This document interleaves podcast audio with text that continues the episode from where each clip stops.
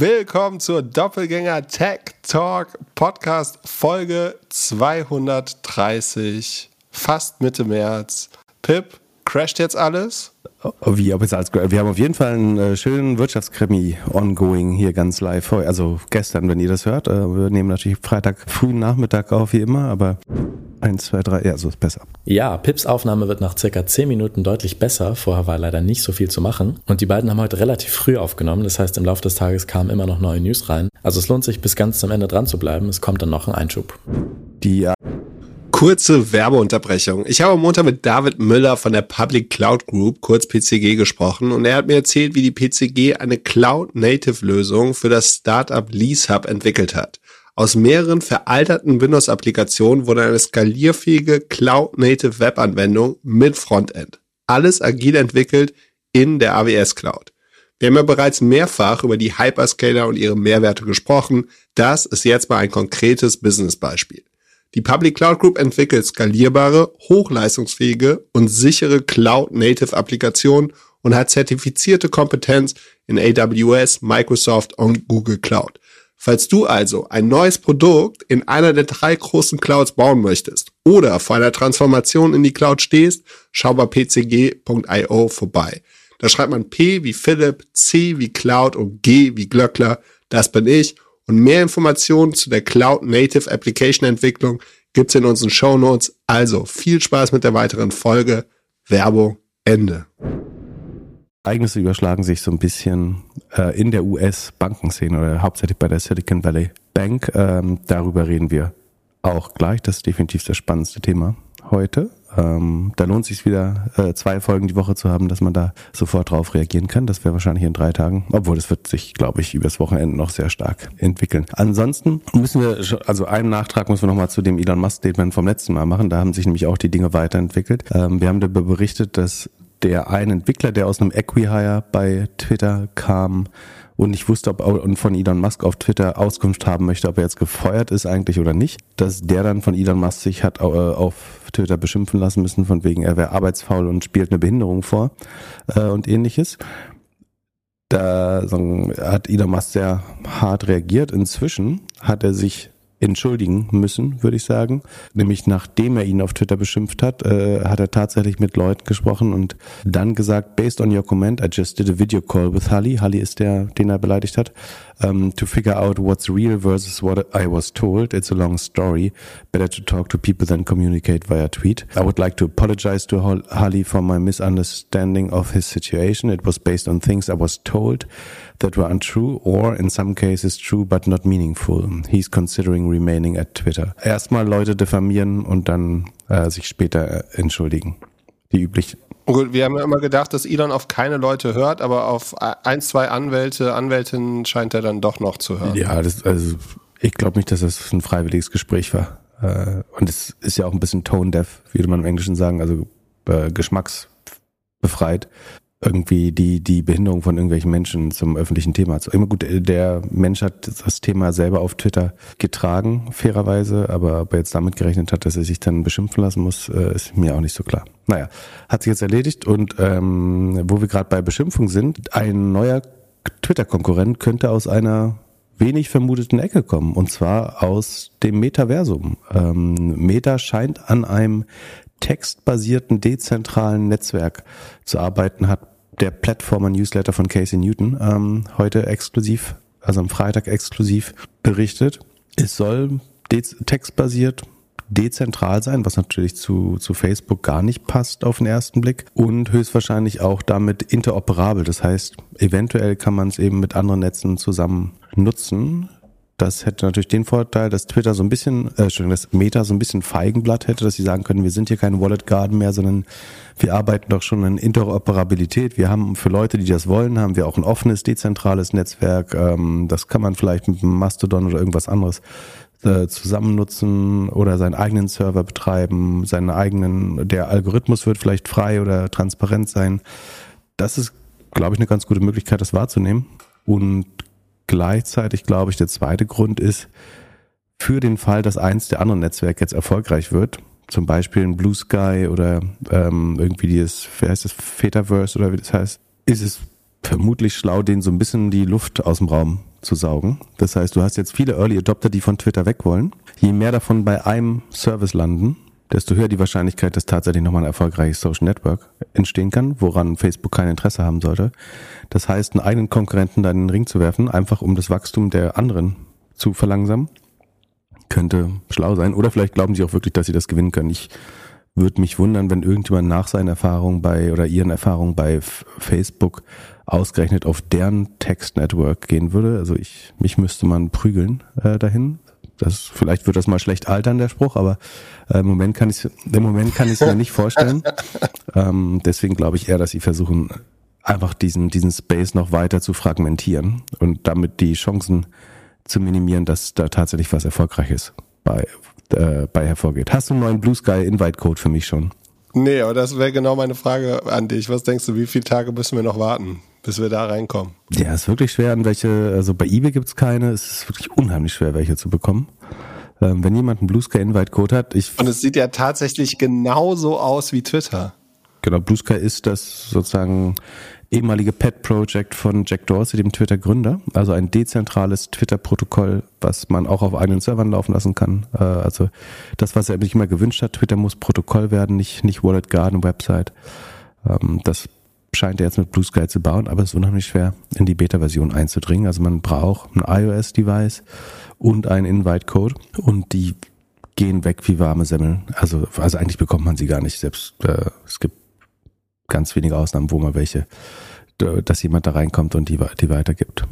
Ähm, ja, es muss ja auch eigentlich langweilig dann dort sein, wenn da keiner drin ist. Oder ist es so ein exklusiver Club, dass man, dass es Spaß macht? Also aktuell fühlt es sich an wie, wie ein, äh, wie ein leerer, leerer Club mit einer langen Schlange vorne dran. Ist doch keiner da. Der DJ ist schon da, es gibt schon Getränke und äh, drei Nerds sind schon da.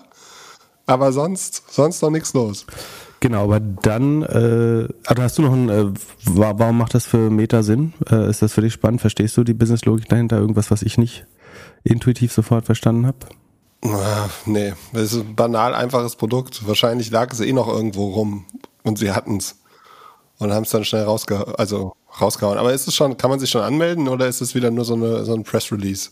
Äh, das ist ein Press Release, soweit oder es wurde korportiert oder Sie haben es glaube ich selber gesagt. Äh, Adam Missouri, der Instagram-Chef, wird es leiten, äh, schreibt Plattformer.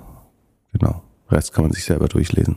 Okay. Ich habe noch kein Uhrenvideo von ihm gesehen, wo er es präsentiert hat. Von daher ist, ist noch nicht live.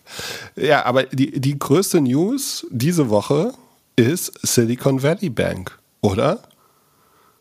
Also da muss es doch auf Twitter richtig abgehen. nicht Fear of Missing Out, sondern Fear of Losing Everything. Nicht nur auf Twitter, sondern ich glaube vor allen Dingen in den Finanzabteilungen der Startups und Fonds äh, ist man am Rödeln und entscheiden.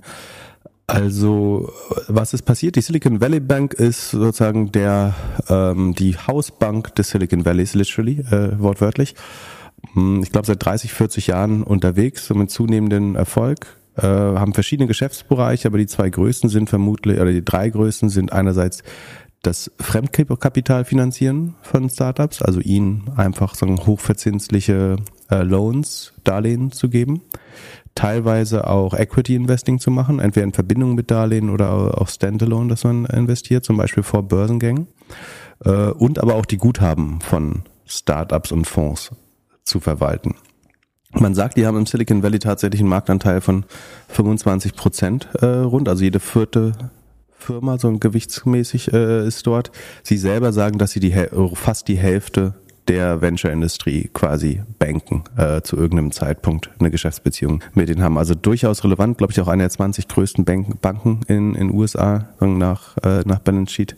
Und zwar haben die gestern bekannt gegeben, dass sie eine Refinanzierung suchen, nachdem sie einen Teil ihres Bond-Portfolios verkauft haben. Also sie hatten securitized, äh, also verbriefte Kredite ähm, quasi, die sie mit Verlust verkauft haben. Dadurch ist ein Verlust von 1,8 Milliarden entstanden. Also es geht um 21 Milliarden an Securities, an äh, sagen Schatzbriefen oder wie soll man es nennen, äh, verbrieften äh, Krediten die sie mit Verlust verkaufen mussten. Warum erklären wir äh, gleich? Diese 1,8 Milliarden Verlust ist mehr, als sie im ganzen Boomjahr 21 äh, an Gewinn gemacht haben, äh, übrigens, also durchaus erheblich. Oh. Und dann haben sie angekündigt, dass sie ähm, bis zu 2,25 Milliarden an Refinanzierung suchen im gegen Ausgabe neuer Aktien. Das heißt, sie wollen eine Kapitalerhöhung machen, um das Eigenkapital zu stärken. Ähm, unter anderem an General Atlantic äh, wollte man Anteile verkaufen. Äh, ich glaube an General Atlantic äh, 500 Millionen davon, insgesamt glaube ich bis zu 2,25. Ähm, wie gesagt, um das Balance Sheet, das Eigenkapital zu verstärken. Daraufhin haben sich äh, zunehmend Leute gefragt, ob es denn ein Problem gibt mit dem Eigenkapital oder mit der Liquidität der Bank. Äh, und der Kurs fing an zu droppen, erst um 40 Prozent. Dann hat sie, haben sie gestern mit minus 60 Prozent geschlossen. Und heute sind sie Stand Freitag äh, 15 Uhr bei minus ich glaube bei minus 65 Prozent nochmal. Dann ist ja bald nichts mehr übrig. Ja, das ist ja die große Überraschung, dass man nach minus 60 Prozent nochmal minus 65 Prozent fallen kann. Aber einfach gesagt, sie waren mal bei 260 und sind jetzt noch um die 60 äh, Dollar wert, also haben insgesamt mindestens 80 Prozent des Werts verloren. Was äh, natürlich auch heißt, dass die Refinanzierung jetzt umso schwerer wird. Also hätte man vorher für 2,2 Milliarden ähm, beim Kurs von 260 hätte man halt rund ähm, 10 Millionen Aktien rausgeben müssen. Äh, inzwischen muss man, um das Gleiche zu machen, 30 Millionen Aktien äh, oder noch mehr rausgeben. Das heißt, es gibt viele Probleme und ähm, jetzt setzt eigentlich das, was man Bankrun nennt, ein, weil verschiedene VCs und Fonds fangen an, ihre Founder oder Startups zu warnen, eigentlich aufzufordern, ihr Geld sicherheitshalber bei der Silicon Valley Bank abzuziehen, äh, weil die insolvent werden könnte, ihrer Meinung nach. Moment, Moment, Moment, Moment. Jetzt mal, mal angenommen, ich habe hier 5 Millionen Funding gerade bekommen und habe die, die 4,6 Millionen, die ich noch habe, hier schön auf dem Konto liegen als Firma. Ist da jetzt tatsächlich ein Risiko, dass das irgendwie bast geht? Na, das Risiko gibt es immer. Also das, man muss dazu erklären, das gesamte, also jede Bank, das Bankensystem und damit eigentlich das gesamte Geld System, was wir haben, basiert ja nur auf Trust, also auf Vertrauen. So, wir vertrauen darauf, dass wenn wir einigermaßen geregelt zur Bank gehen, äh, einen gewissen Teil unseres Vermögens, unser, unsere Einlagen äh, abholen können. Was definitiv bei keiner oder fast keiner Bank funktioniert, ist, dass wenn mehr als zehn Prozent der Kunden dahin gehen ähm, oder mehr als 20 Prozent, dass die alle am gleichen Tag ihr Geld bekämen, ist einigermaßen unmöglich, weil Banken über Kredite Geld schöpfen. Das heißt, wenn die Silicon Valley Bank dir zum Beispiel einen Kredit gibt, also sagen wir, du hast ein Startup mit dem äh, gewissen Cashflow, die sind bereit, dir einen Fremdkapitalkredit zu geben. Dafür bekommen sie, solltest du mal liquidiert werden oder ein IPO machen, ihr Geld, bevor alle Eigenkapitaleigner ihr Geld bekommen, dann schreiben sie dir das Geld einfach gut. Das heißt, sie sagen, du hast jetzt, wir borgen dir 10 Millionen und dafür schreiben wir dir einfach 10 Millionen Guthaben bei der Silicon Valley Bank äh, in deine, in dein Account rein und so ist Geld geschöpft. Auf einmal sind 10 Millionen entstanden, 10 Millionen US-Dollar, Giralgeld ne, oder äh, Fiat-Geld. Ja, dann gibt's das Geld, aber du kannst es eigentlich nicht holen, weil die Bank hat's ja nicht. Die hat's ja nur einfach nur sozusagen in Buchungssatz in ihrer Bilanz gemacht, eine Bilanzverlängerung und jetzt gibt's auf einmal 10 Millionen, die es vorher nicht gab. So. Und wenn jetzt natürlich viele Leute auf diese Idee kommen, dann kommen sie natürlich in noch viel größere Probleme. Und es wie gesagt, verschiedene Fonds und VCs haben jetzt ihre Gründer gewarnt, ähm, unter anderem Founders Fund von Peter Thiel, ähm, Co2 Management, äh, die, eins der Tiger Cups, was äh, vielen Nachrichten war zuletzt. Union Square Ventures, ein sehr einflussreicher Founders Collective, Activant, Co2, das man sicherlich kennt, Kanan, ähm, Y Combinator, also durchaus äh, Stimmen, denen man traut und vertraut, haben da gewarnt. Jetzt muss man eigentlich davon ausgehen, dass daraufhin noch mehr Firmen ihre Guthaben dort abrufen werden, was die Liquiditätslage natürlich nur zusätzlich erschwert, weil höchstwahrscheinlich nicht all diese Guthaben äh, zum gleichen Zeitpunkt da sein werden. Und entweder entsteht dadurch ein noch größerer äh, Finanzbedarf oder man wird ähm, insolvent was hat äh, die Silicon Valley Bank hierhin geführt? Ist vielleicht auch ganz spannend. Ähm, auf, also auf der einen Seite der Bankbilanz sind natürlich die Einlagen der Kunden, ne, die Deposits, was, was Kunden dort in ihren Konto entweder gut geschrieben bekommen haben von der Bank oder äh, hingeben. Die sind natürlich so ein bisschen weggeschmolzen. Also bis 2021 war das Funding-Boom. Ähm, die ganzen VCs haben das Geld an die Startups überwiesen. Die haben es als Deposits zu Silicon Valley Bank oder viele davon zur Silicon Valley Bank getragen. Und jetzt ist diese Funding-Situation natürlich, hat sich einfach stark verändert. Nämlich die Startups brauchen weiter Geld, also die Cash-Outflows, um die AWS-Rechnung zu bezahlen, die äh, Angestellten zu bezahlen, äh, die gehen weiter. Und die Cash-Inflows, also neues Funding von außen äh, und auch Umsätze vielleicht, kommen eher zum Erliegen. So haben die Kunden der Silicon Valley Bank äh, erstmals seit Anfang 2000, Sekunde, ich schau mal, gibt es eine ganz gute Präsentation dazu auch Seit, ja, seit Q1 2022, also seit vor einem Jahr, sind die Kunden-Cashflows eigentlich negativ. Das heißt, die Kunden verbrennen mehr Geld, als sie bekommen an Funding oder anderen Zuwendungen. Und damit sinken die Deposits der Silicon Valley äh, Bank. Und das hilft auf jeden Fall schon mal nicht, dass die Deposits immer kleiner werden. Sowieso müssen so relativ kleine oder jüngere Banken immer noch relativ hohe Zinsen zahlen, auch für die Deposits. Also die Silicon Valley Bank hat im Schnitt wohl ähm, 2,33 Prozent Zinsen bezahlt, während die Bank of America zum Beispiel nur ein Prozent oder unter ein Prozent zahlt in der Regel. Ähm, und theoretisch müssten sie jetzt noch mehr Zinsen zahlen, um diese Deposits zu halten, also um zum Beispiel neue Kunden anzulocken, um wieder Deposits, also Einlagen, also Einlagen sind als Konsument würde man sagen Sparguthaben ne? oder ähm, Girokonto-Guthaben. Um davon mehr anzuziehen, müssten sie eigentlich noch mehr Zinsen geben. Das können sie aber nicht, weil sie selber ihr Geld angelegt haben in niedrig verzinste Anleihen relativ langfristig. Das sind die, die sie jetzt auch teilweise verkauft haben mit Verlust.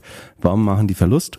Weil dadurch, dass die Zinsen gestiegen sind, sind niedrig verzinste Anleihen einfach weniger wert. Den Regelkreis erkläre ich gleich nochmal, aber prinzipiell muss man verstehen, der Auf die Aufgabe der Bank ist eigentlich, kurzfristig Geld anzunehmen von Kunden, also Sichteinlagen, die man täglich abziehen kann, also dein Girokonto, das kannst du ja als Privatmensch plündern, jeden Tag, wenn du möchtest. Ne? Also das ist ganz kurzfristiges Geld, was jederzeit abgerufen werden kann oder Tagesgeld. Ähm, darauf zahlt die Bank relativ wenig Zinsen, also unter dem Marktzins in der Regel. Und dann verborgt sie es, also es gibt verschiedene, also Risiko- und Fristentransformationsprozesse, die die Bank erledigt und dabei passiert Folgendes, nämlich dass sie das Geld dann langfristig, typischerweise Unternehmen oder anderen privaten Kunden, zur Verfügung steht, stellt zu relativ hohen Krediten. So macht eine Bank Geld. Sich kurzfristig günstig Geld bei dir leihen oder deine Deposits nehmen oder sich beim, bei der Zentral, also das Geld einfach so schaffen, die Kredite und langfristig, langfristig hochverzinsliche Kredite mit einem relativ höheren Risiko schaffen. Ähm, so verdient man Geld. Ähm, das ist eben geleveraged, also die Bank vergibt natürlich viel mehr Kredite, als sie Kundeneinlagen hat.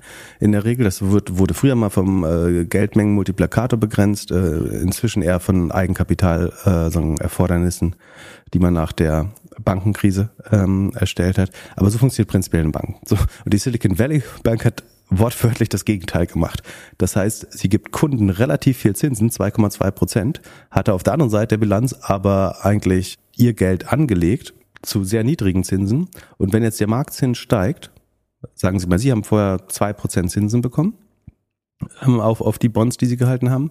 Jetzt kriegst du aber auf die US Treasury Bills, also die Staats, die, was bei uns der Schatzbrief ist, die, die Staatsschuldsverschreibung, kriegst du, glaube ich, auf drei Jahre fünf Prozent äh, Zinsen. So, wenn die Zinsen auf fünf Prozent hochgehen, also wenn ich vom Staat und damit 100 Prozent sicher eigentlich äh, also der, der, die USA ist sozusagen der beste Schuldner der Welt, wenn man so möchte. Das heißt, das gilt als ultimativ sicher. Da kriegst du sicher fünf Prozent.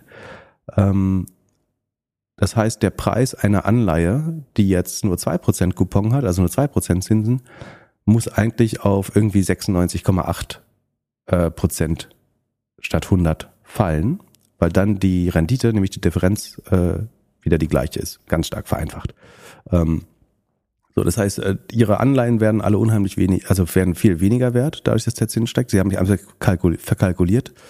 Ähm, und dadurch entstand jetzt sozusagen dieser Refinanzierungsbedarf. Ähm, nach meinem Verständnis, wie gesagt, so ein bisschen von dem langfristigen Trend, dass die Startups jetzt auch sehr stark aus der Substanz leben, weil äh, es werden keine neuen Funding-Runden gemacht oder nur wer unbedingt muss, raise gerade Geld. Die meisten versuchen durchzuhalten. Ähm, dadurch Netto-Cash-Outflows aus den Guthaben bei der Silicon Valley Bank. Zu den Kunden gehören, wie gesagt, das Who is Who des Silicon Valleys, Inside Partners, Andreessen Horowitz, CrowdStrike, ZipRecruiter, Payoneer, Tableau, Shopify, Teladoc, kann man sich alles durchlesen. Insgesamt haben sie ungefähr vier, nach eigenen Angaben 74 Milliarden äh, an, an Lohns. Denen gegenüber stehen 212 Milliarden an Kunden-Assets. Äh, ähm, wobei eben 89 Prozent der Assets Deposits sind und die wiederum alle aus einer Industrie. Also du könntest sagen, die Silicon Valley Bank ist so eine der, neben der Ärzte- und Apothekerbank vielleicht, eine der äh, schlecht diversifiziertesten äh, Banken, weil wenn es die Tech-Branche trifft, dann trifft es sie ähm, definitiv. Deswegen kann man sich fast überlegen, hätte man das nicht sehen können, wäre das nicht der ultimative Tech-Bubble äh, gewesen. Da kommen wir vielleicht auch gleich nochmal drauf. Also sie sind sehr, sehr schlecht äh, diversified. Und jetzt gibt es dann eigentlich schon die Second Order. Also wo, wozu führt das? Ne? Jetzt denkt natürlich jeder, okay, wenn die eventuell insolvent werden können, dann ziehe ich mal lieber mein Geld ab. Ähm, dadurch verstärkt sich das Problem noch weiter. Das, das ist, was man typischerweise einen Bankenrun nennt, äh, beziehungsweise einen Bankrun äh, für, für eine Bank jetzt in dem Fall. Ähm, normalerweise vermutet man immer gleich systemische Effekte und das würde sich aufs gesamte Bankensystem ganz schnell ausweiten, äh, so wie das 2008 befürchtet war. Weil dann irgendein Algorithmus äh, automatisch Orders triggert oder warum? Äh, nee, durch das Herdenverhalten der, der, der Menschen. Also einfach, weil niemals das gesamte Geld der Leute nicht nur physisch in der Bank ist, sondern das, Bank, das Geld existiert halt nicht. Also es gibt kein Gold. Also was willst du am Ende haben? Eventuell Gold. Du lässt dir Gold auszahlen. Also das gibt's halt nicht. Äh, also du kannst immer nur Giralguthaben haben, aber wenn du entweder so ein äh, Dollarscheine oder Kleingeld oder Gold von der Bank tatsächlich abholen möchtest, dann ist das einfach nicht da. Und es ist nicht nur physisch nicht da, sondern es gibt's wirklich nicht. Sondern es, existiert nur in der Datenbank, auf dem Papier, im Ledger, in einem, in einem, was heißt Ledger auf Deutsch? Äh, also neben Bilanzbuch der, der Bank. Wenn Menschen das befürchten, wie gesagt, dann, also wenn dir jemand sagt, bei der Commerzbank habe ich kein Geld mehr bekommen, dann sagst du, da gehe ich jetzt zur Deutschen Bank aber auch mal. Äh, also das hier betrifft gerade überhaupt nicht das deutsche Bankensystem. Ich versuche das nur zu vereinfachen. Ähm, oder noch nicht. ähm, so generalisiert sich ganz schnell ein Bankenrun. Da ist ja, da muss er jetzt vorsichtig sein, ob das hier der Fall ist oder nicht. Äh, es glaube ich wird mehr als Silicon Valley Bank. Oder sagen letzte Woche hatten wir Silvergate äh, schon als Thema. Also aus Angst vor dem, was passieren könnte, beschleunigen Kunden eigentlich das den, den Worst Case, in dem sie alle jetzt ihr Geld äh, abholen eventuell. Und ein Bankenrun ist so ein bisschen äh, Konstrukt wie eine Religion. Also wenn du dran glaubst, dann wird's den geben. So, wenn ich wenn ich 20 Prozent der deutsche Bankkunden überzeugen kann, dass sie ihr Geld abholen müssen, dann wird die Deutsche Bank insolvent werden. So, hypothetisch. Kann mich jetzt gehört haben, ne? aber nur als Beispiel. Wenn äh, andererseits alle Silicon Valley Bank Kunden daran glauben würden, dass das alles okay ist. Also der CEO sagt auch stay calm, äh, so versucht Ruhe zu verbreiten. Das ist aber sehr schwer, wenn man gerade eine Notfinanzierung innerhalb von Tagen versucht durchzuboxen. Ähm, was soll der CEO sonst sagen? Äh, genau, genau. Also das Einzige, was hilft, wäre natürlich eine externe Garantie. Äh, aber wenn alle sich jetzt einigen, wir vertrauen dem und langfristig gibt es auch gute Gründe davon auszugehen, dass das wieder okay kommt. Ne? Also man muss die Bilanz einfach wieder renovieren, die Bank rekapitalisieren, dann gibt es schon eine sehr gute Chance, dass das alles wieder okay ist.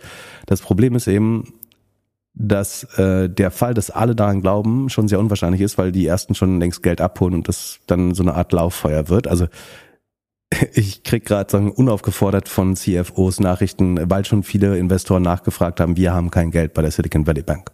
Und es gibt auch deutsche Unternehmen, die äh, bei der deutschen äh, sagen Unterbank oder bei der UK Bank äh, aus verschiedensten Gründen Geld gehabt haben, die könnten theoretisch, muss man alles noch, wird man alles rausfinden in den nächsten Tagen, auch betroffen sein, äh, mittelbar oder unmittelbar.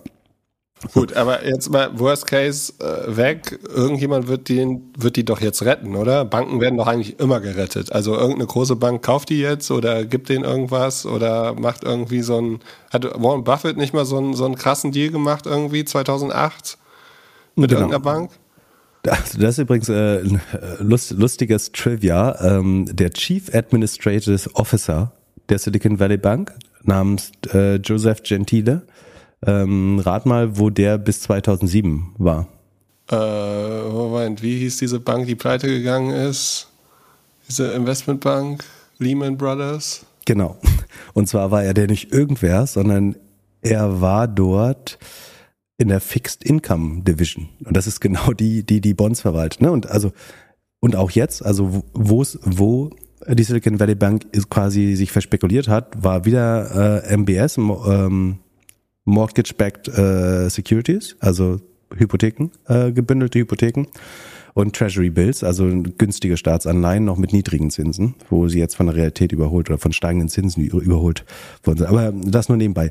Be bevor wir zur Lösung kommen, noch kurz, also um die sagen, Gravitas zu verstehen, äh, die, die, äh, wie, wie schwer das wiegen könnte.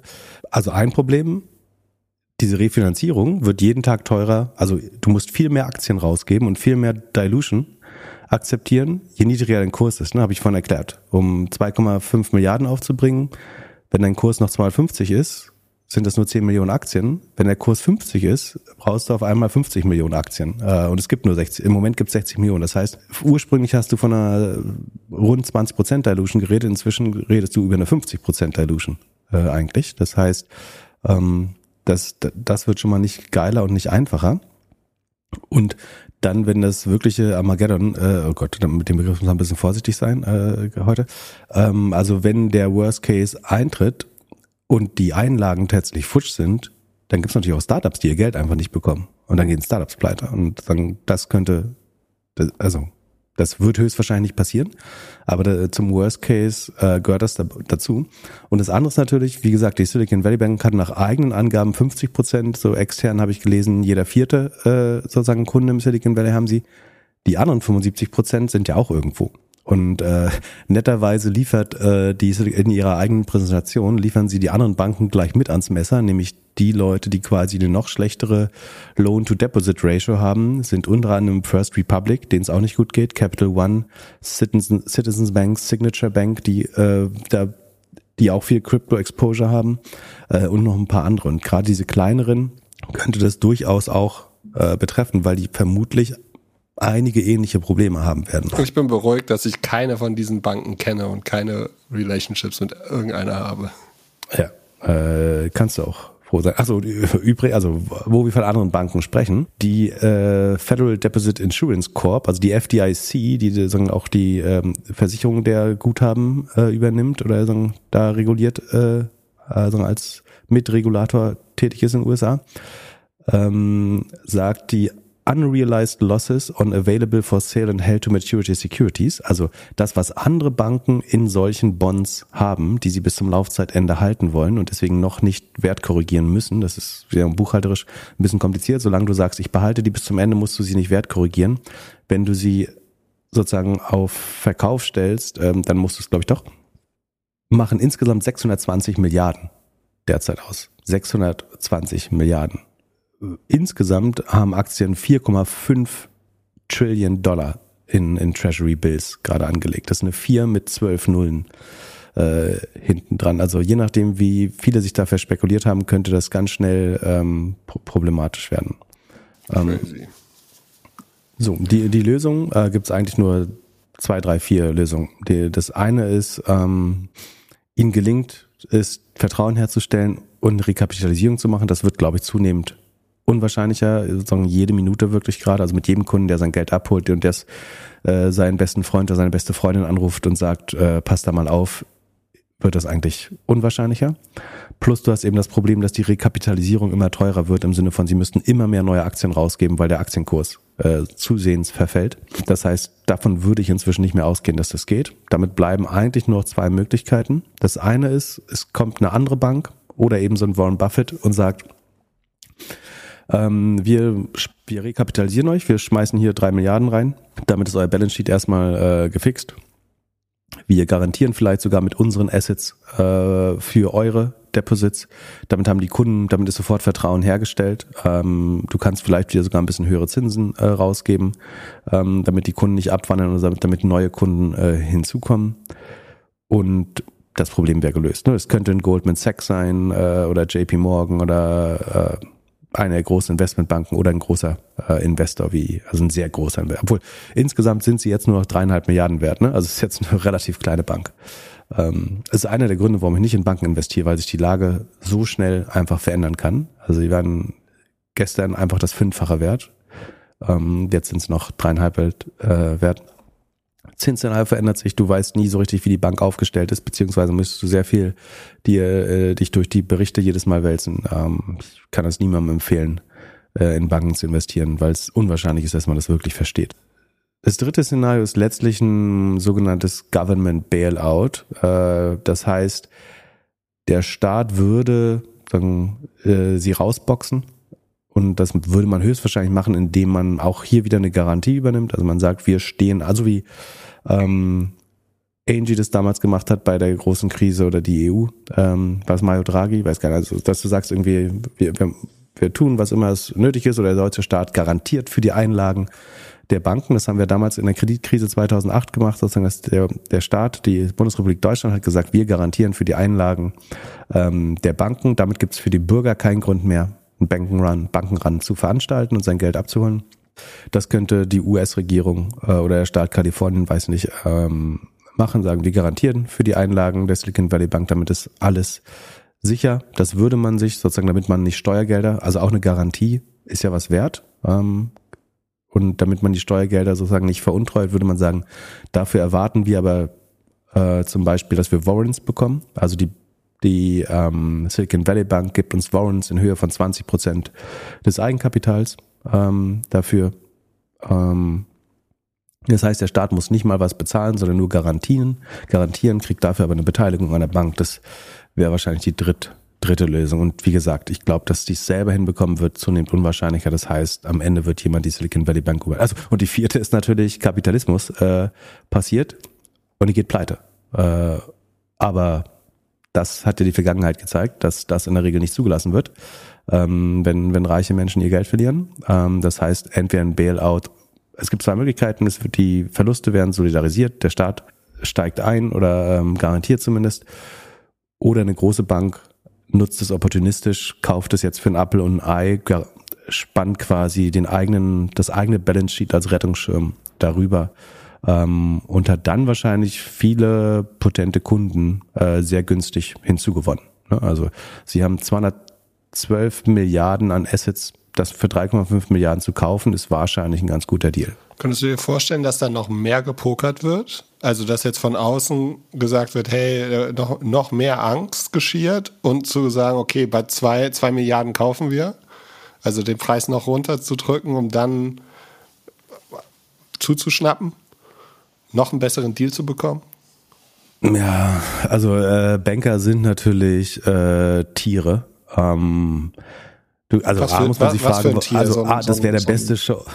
Äh, Löwen ja nicht, haben wir gesagt. Löwen sind faul.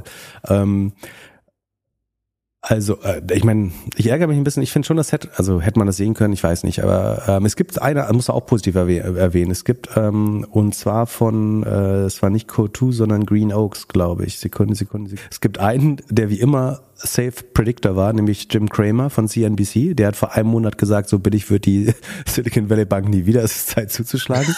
Der gilt ja so als der no ultimative Kontraindikator.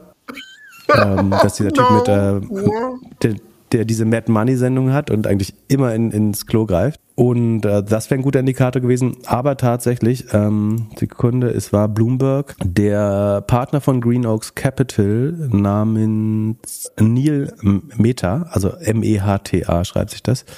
Ähm, der hat tatsächlich im Dezember oder Ende des Jahres äh, die Green Oaks Startup Green ist auch relativ bekannter, ich glaube auch ich glaube auch ein Tiger Cup, irre. War auf jeden Fall auch bei Gorillas drin zum Beispiel.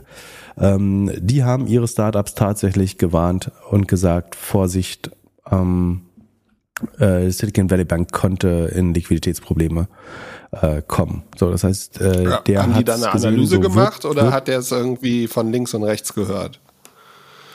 Ja, das kann Insiderwissen sein, das kann, vielleicht hat er irgendwas anderes äh, kommen sehen. Es gibt äh, einen sehr schönen Film dazu, äh, wie sowas hinter den Kulissen. Also wurde 2008 so ein bisschen nachempfunden. Es ist so, es ist nicht, wie sagt man, äh, nicht, äh, nicht authentisch, äh, also es ist nicht eins zu eins die Geschichte, sondern es ist so eine Mischung aus Fiktion und aber sehr angelehnt an was 2008 in der Bankenkrise passiert ist. Der Film heißt Margin Call. Findet, wenn ihr einfach Finanzfilme googelt bei ähm, bei Google, logischerweise, wo auch sonst, ähm, dann solltet ihr eine Doppelgängerseite mit Best Finance Movies gucken. Da ist auf Platz drei und äh, das ist, der muss unter die ersten drei, weil es wirklich ein geiler Film ist mit Jeremy Irons, ähm, Kevin Spacey, Demi Moore. Ähm, ist Adam Sandler um, auch dabei? Stanley Tucci. Nee, leider nicht, leider nicht, aber der passt auch nicht so gut. Wirklich hervorragender Film. Wer den nicht gesehen hat, äh, ich gehe davon aus, dass die meisten unserer Hörer und Hörerinnen den gesehen haben, aber Margin Call, wirklich sehr guter Film. Da kann man sich ein bisschen vorstellen, wie, wie ähm, am Ende darüber verhandelt wird. Ähm, beziehungsweise bei Big Short ist es nicht auch. Äh, wo ist das, wo der diese wo der alte Typ mit den, von den Vögelchen erzählt. Äh, ist das Margin Call oder ist es oder ist es Wall Street 2? Oder ist es Inside Job? Ich weiß nicht. Guckt einfach alle Filme, die wir unter Finanzfilme auf, aufgelistet haben. Genau, also da wird jetzt taktiert. Ähm, es gibt nicht, es gibt nur endlich viele Banken, die, glaube ich, bereit werden und sagen, das Balance starke Balance Sheet haben, um da einzuschreiten. Ähm, es gibt eventuell andere, die betroffen werden. Ähm, ich glaube nicht, dass es ein sehr kompetitiver Prozess ist, im Sinne von, dass äh, Goldman Sachs und äh, JP Morgan ähm, und Morgan Stanley sich da gerade prügeln, wer als erster ran darf. Ähm, muss man schauen. Werden wir sehen. Ist äh, ein Krimi. Und wenn es schief geht, werden darüber auch Filme äh, gedreht werden, bin ich mir relativ sicher. Ja, es wird auf jeden Fall wieder Thema in der nächsten Folge, da bin ich mir ziemlich sicher. Ja. Ja, ich habe auch das Gefühl, dass wenn das morgen rauskommt, äh, sich viele Dinge schon über, überholt haben. Ähm, ich hoffe, es war einigermaßen äh, verständlich. Also das Wichtige ist sozusagen, die Einlagen der Kunden sind gesunken, dadurch, dass die Kunden von der Silicon Valley Bank hauptsächlich Startups sind. Ähm, das hat sozusagen die, die Guthabenseite äh, schrumpfen lassen. Und gleichzeitig hat man auf der Anlageseite, wo die Bank selber das Geld äh, platziert hat, ähm, hat man es langfristig und niedrig verzinst, äh, also das Gegenteil von dem, was eine Bank machen sollte, ähm, angelegt ähm, und gleichzeitig relativ hohe Zinsen an die Kunden ausgezahlt und dadurch kommt zu einer Disbalance. Jetzt muss man es mit Verlusten verkaufen, um so eine Art Neustart zu wagen und das hat jetzt Ängste geschürt, wodurch sich die Gesamtlage deutlich verschlechtert. Ich habe mir die Woche von Spotify die Stream On Präsentation angeschaut. Die kann man auf YouTube sehen. Wir verlinken es unten. Spotify hat wieder präsentiert, was sie alles Schönes gemacht haben und machen werden. Das war jetzt, glaube ich, die zweite oder die dritte. Am Anfang hat es mich wieder so ein bisschen geschüttelt. Ähnlich wie Elon Musk, der gesagt hat, hier Tesla Investor Day, der ist nicht nur nicht, nicht für unsere Investoren, der ist für die Investoren der Welt, war auch die, der Event äh, für alle Kreatoren. Ähm, und es wurde gesagt, dass äh, Spotify der, das beste Haus ist, um eine Kar Karriere als Creator zu starten. Was denkst du, was ist aktuell das beste Haus, um als Creator zu starten? Ähm, Sekunde, ich muss mal kurz, ich lese hier gerade was auf Twitter, ich muss mal kurz verifizieren. Die Versuche, Geld zu raisen, sind offiziell gescheitert. Ähm, sagt CNY, das steht nicht, aber es kommt von CNBC. Ähm, also angeblich, ja. Silicon Valley Bank Financial in talks to sell itself after attempts to raise capital have failed, source say. Also genau, was ich eben gerade gesagt, also es kam jetzt vor zehn Minuten äh, raus, genau das, was ich eben gesagt habe, dass die Rekapitalisierung eigentlich zunehmend unmöglich wird ist jetzt schon wieder äh, so ein Fakt. Wie gesagt, die Ereignisse entwickeln sich sehr schnell. Das ist jetzt ein Fakt, das heißt, es wird jetzt verkauft, ähm, höchstwahrscheinlich. Das heißt, es bleiben, wie eben angedeutet, Option 1, äh, 2 und 3, äh, nämlich entweder Staat, also es wird jetzt ein, große, ein großer Käufer gesucht, wenn nicht, bleibt der Staat. Wenn der nicht will, wovon ich nicht ausgehe, wird's blutig, ähm, aber blutig wird's für reiche Menschen in der Regel nicht. Äh, ja, mal, mal gucken. Vielleicht haben wir bis Ende der Folge schon einen Käufer. Das könnte auch sein. Äh, äh, ich bin gespannt, ich bin, äh, wer könnte, ähm, eigentlich muss eine große Investmentbank, äh, ich glaube nicht, dass man das an einen ausländischen Investor gerne geben würde. Dann würde vermutlich eher der Staat äh, einspringen.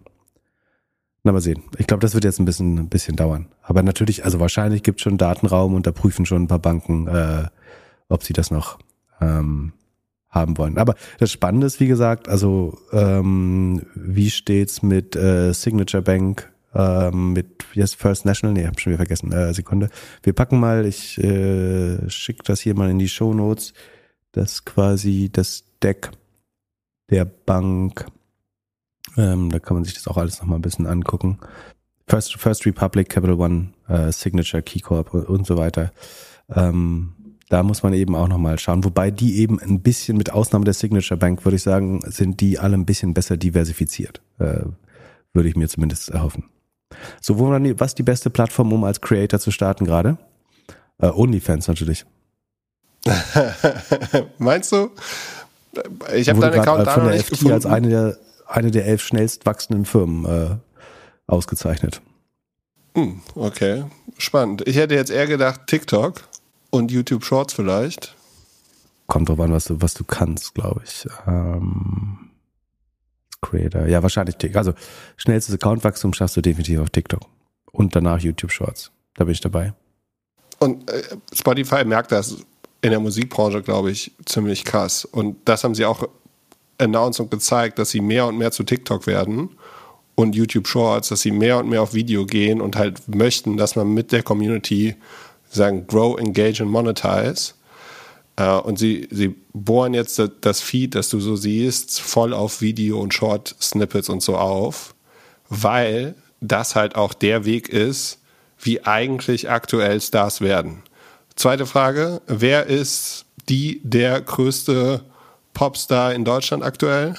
Mm, keine Ahnung, Capital Bra, ich habe keine Ahnung von sowas. Nein, Nina Chuba. Hast du schon mal White, äh, Whiteberry Lele gehört? Äh, kommt ich will Immos, ich will, ne, ne, ne, ne.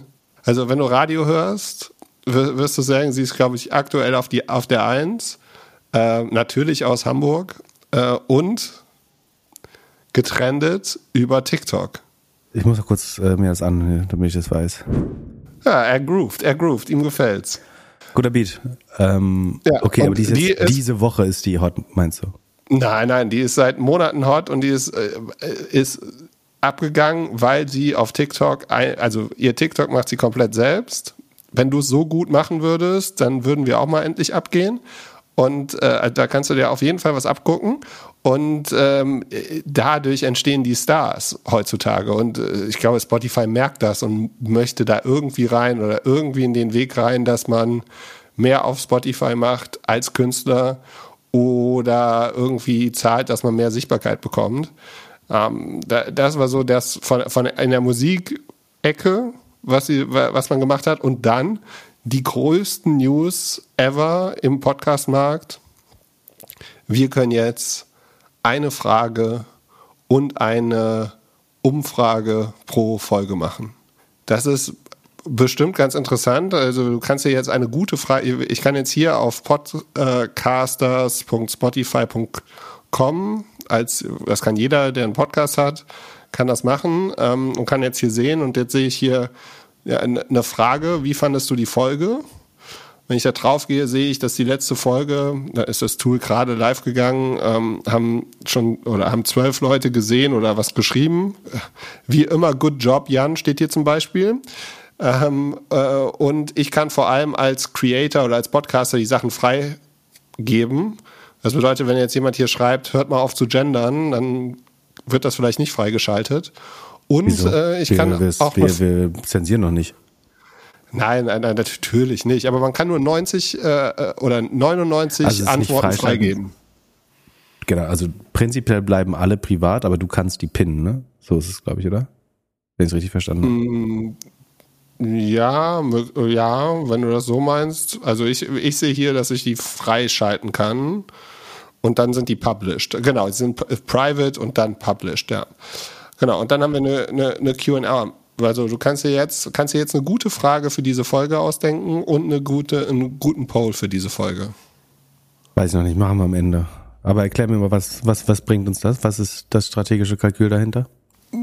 Ich glaube, es ist äh, Spotify versucht einfach mehr von dem äh, Podcast-Kuchen zu bekommen. Sie machen äh, in Stuttgart hat man gesagt schwäbisches Schwimmen. Also sie schwimmen nicht nach vorne und tun das Wasser weg, sondern sie schwimmen andersrum und versuchen mehr mehr von den Apple und anderen Podcast-Playern zu bekommen.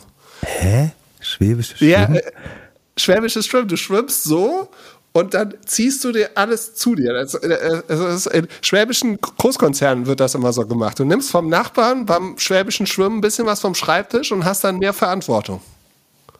Und so, das oh, macht verstehe. Spotify jetzt mit, mit Podcasts. Die möchten halt, dass, wenn man eine Frage beantworten kann und man kann es nur bei Spotify, dann hört man vielleicht jetzt bei Spotify. Ich meine, unsere okay, also Hörer sind ja aufgeteilt zwischen die Hälfte auf Apple dann so ein Drittel auf Spotify und dann auf allen anderen. Und vielleicht wird durch dieses Feature irgendwann ist 50-50 Apple Spotify. Und dann hat Spotify ja ein paar Hörer mehr auf ihrer Plattform. Okay, also weil es das Feature, die Möglichkeit der Interaktion nur auf Spotify gibt und natürlich, wenn wir jetzt darüber sprechen, die Apple-Hörer das auch hören und denken, meh, warum kann ich es bei Apple nicht? Warum höre ich, dann höre ich den Podcast vielleicht das nächste Mal auf Spotify, weil ich dort immerhin mit den mit den Hosts oder den Creatoren ähm, interagieren kann. Das ist ja schon was, was wir uns immer lange gewünscht haben, irgendeine Möglichkeit, so ein Feed. Wir haben das jetzt über ganz anders gelöst natürlich mit Discord, aber ähm, das heißt, es gibt endlich eine Möglichkeit, Feedback pro Episode zu bekommen, sodass nicht, wenn die eine Episode mal nicht gefällt, äh, weil deine politische Partei nicht positiv besprochen wird oder gegendert wird, dann musst du nicht die Apple Reviews komplett vollklecksen gleich, sondern du kannst einfach zu der Episode Feedback schreiben, äh, ihr seid sonst cool, ähm, aber das hier hat mir gar nicht gefallen und du musst nicht direkt einen, einen, einen Stern für die gesamte äh, sozusagen für den gesamten Podcast äh, geben, sondern kannst episodenbasiert Feedback geben. Verstehe. Das heißt, du kriegst genau. ein bisschen engaged, also Spotify kriegt ein bisschen Engagement in, in die App. Es gibt einen Grund, Spotify zu nutzen, also als Hörer gibt es einen Grund, Spotify zu nutzen statt Apple. Äh, das ist sinnvoll. Ich weiß gar nicht, das Problem ist, die Spotify-App benutze ich so wenig wie möglich. Also die ist gefühlt einfach, habe ich die halt in der Tasche. So. Und ich aber, gut, sehr speziell. Äh, aber du hast gesagt, du nutzt sie für Videopodcast. Ja, genau. Ja, da, bin also, ich ja da benutze ich sie auf mehr, da streame ich ja auf ein anderes Device. Okay, da, da bin ich eher auf YouTube. Das bauen, baut Spotify jetzt auch aus. Also wir, falls ihr es noch nicht wisst, wir diskutieren immer viel über Videopodcast. Also Pip als Fernsehgesicht würde natürlich gerne Videopodcast machen. Ich wenn eher nicht.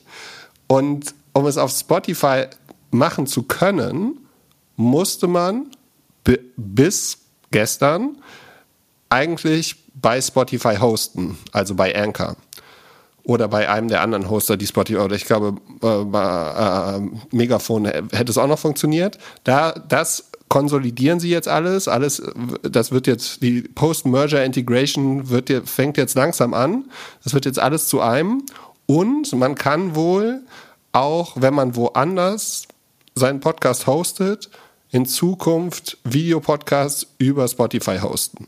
Da habe ich uns jetzt angemeldet, das können wir uns mal anschauen, mal schauen, wann wir da sind. Aktuell gibt es wohl schon 70.000 Podcasts, die Videopodcast machen bei Spotify. Und da könnten wir jetzt für die jetzige Folge eine Frage stellen hier.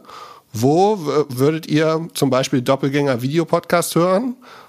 A, bei, bei YouTube, B, bei Spotify oder C, vergesst Video, bleibt Audio, ihr alten Podcast-Gesichter oder sowas. Und, und falls ihr Video gut findet, wäre es super cool, wenn ihr eine geilere Solution als das Riverside habt, was so viel Latenz hat.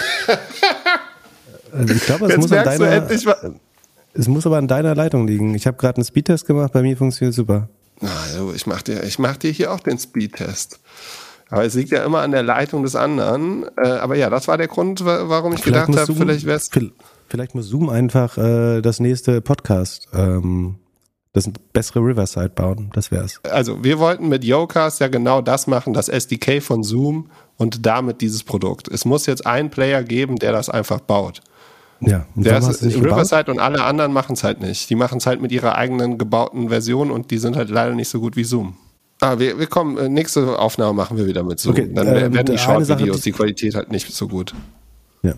Eine Sache, die wir noch, die ich noch mitbekommen habe, ist, dass sie, sie bauen jetzt diese, dieses Marquee-Werbeformat, ne? Also, dass es so ein Banner über die App gibt, die ich buchen kann als Artist, um noch mehr Leute auf meine Musik aufmerksam zu machen. Was wieder ein zusätzlicher Revenue Stream ist, den sie nicht mit der Musikindustrie teilen müssen. Das heißt, wo sie eigentlich 98 Prozent Rohmarge haben, während sie sonst ja immer nur 30 Prozent haben, weil sie 70 Prozent direkt weitergeben an die Musikindustrie, wäre das einfach, sollte die Musikindustrie das annehmen oder auch Podcaster, also man kann vielleicht auch, also wir könnten vielleicht, weiß ich nicht, ob man das kann, aber vielleicht könnten wir auch unseren Podcast auf anderen Podcast ähm, bewerben oder bei den Hörern von äh, hier Sweetberry Lillet oder wie das heißt. Und hat sich jetzt weggehauen. Also ist, ist das das, was, was du brauchtest? Nee, eigentlich nicht. Also ich, ich verstehe es, warum sie das alles präsentieren. Ich äh, bin dann immer wieder ein bisschen überrascht, wie sehr mit Duct zusammengeklebt das Produkt dann ist. So, also zum Beispiel bei Video hätte ich halt gerne am liebsten die heutige Folge direkt als Videopodcast mal ausprobiert. So, das hätten wir hingekriegt. Jan hätte das hinbekommen. Wir nehmen deswegen mit einem anderen Tool auf und so. Und wir hätten einfach die ersten sein können, die es halt mit diesem neuen, mit dieser neuen Sache macht. Aber es funktioniert halt nicht. Du musst dich dann einloggen und dann kommst du wieder auf irgendein so äh, Typeform-Ding, Daten abgeben und dann verfällt das wieder irgendwie. Das finde ich halt, ja, ich hätte es lieber äh, anders gemacht. Und mein, mein, was ich aber aller interessantesten bei der ganzen Nummer war, sie haben halt verschiedene Promis oder äh, Musiker und Podcasterinnen on Stage gehabt und haben dieses äh, Podcast äh, vor äh, Spotify for Podcasters haben sie vorgestellt von dem ähm, Call Her Daddy, von der po Call Her Daddy Podcasterin, ne, die sie ja auch gekauft haben für irgendwie mehrere Millionen und was ein Exclusive Podcast so ist. Und sie zeigt halt so das ganze, äh, das ganze Interface, wie das jetzt neu aussieht. Bei uns fehlt da halt noch ein bisschen was so, also ähm, äh, vor allem so Money und Upload Episodes. Äh, aber was sie halt, sie haben dann tatsächlich ihre Nummer, ihre Zahlen, also Downloads, Followers und so, das haben sie alles verpixelt. Das hätte ich halt an deren Stelle komplett öffentlich gemacht. So bei einer exklusiven Show ist es ja fast egal, wie viel, wie viel du da auf dem, auf der ähm, äh, an Downloads oder an Listens hast. Aber ja, da, da scheinen sie immer noch ein bisschen drauf aufzupassen, wie viele Leute das dann hören ja. und was dann so als Screenshot geteilt wird. Also ich, ich glaube, die, die Neuerungen oder die Features gehen schon in die gleiche Richtung und dann der beste Zeitpunkt, das alles rauszubringen, wäre vor zwei Jahren gewesen. Ähm, ja. Da hätte man, man genau das gebraucht. Also ich, also ich, ich verspüre schon sozusagen, dass man, glaube ich, der Community zuhört, oder den, den Creator, dass sie Feedback-Kanäle möchten, dass sie mit ihren Fans sozusagen engaged sein möchten, äh, hin und her in beide Richtungen. Ähm, aber es hat natürlich lange gedauert, ein relativ simpel, come on, das ist jetzt auch nicht kein, kein Rocket sein, das ist nicht äh, Spotify 2.0. Wobei das Interface soll, ich habe Angst, mein Handy aufzumachen, weil das Interface, ich soll ja sozusagen ein neues Interface geben und das hat in der sagen, Vergangenheit immer Schlimmes verhießen äh, bei, bei Spotify. Ich kann dich beruhigen, du wirst es noch nicht merken. Weil? Ist noch nicht live.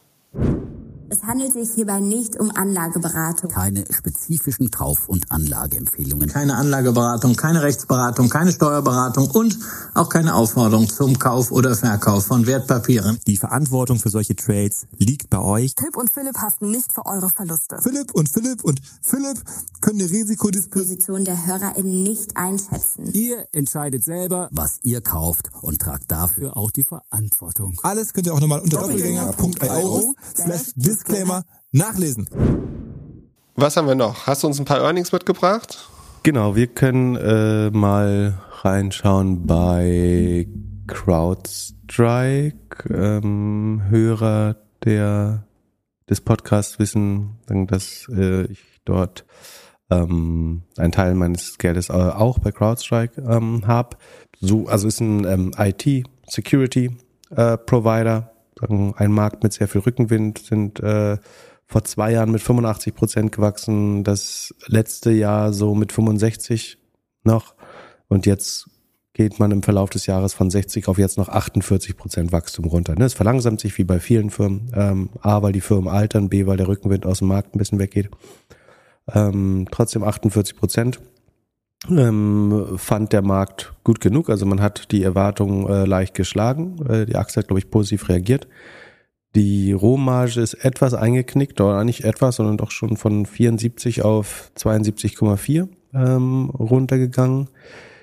Nicht positiv ist sicherlich, dass die operativen Kosten jetzt mit 53 Prozent erstmal schneller wachsen als der Umsatz.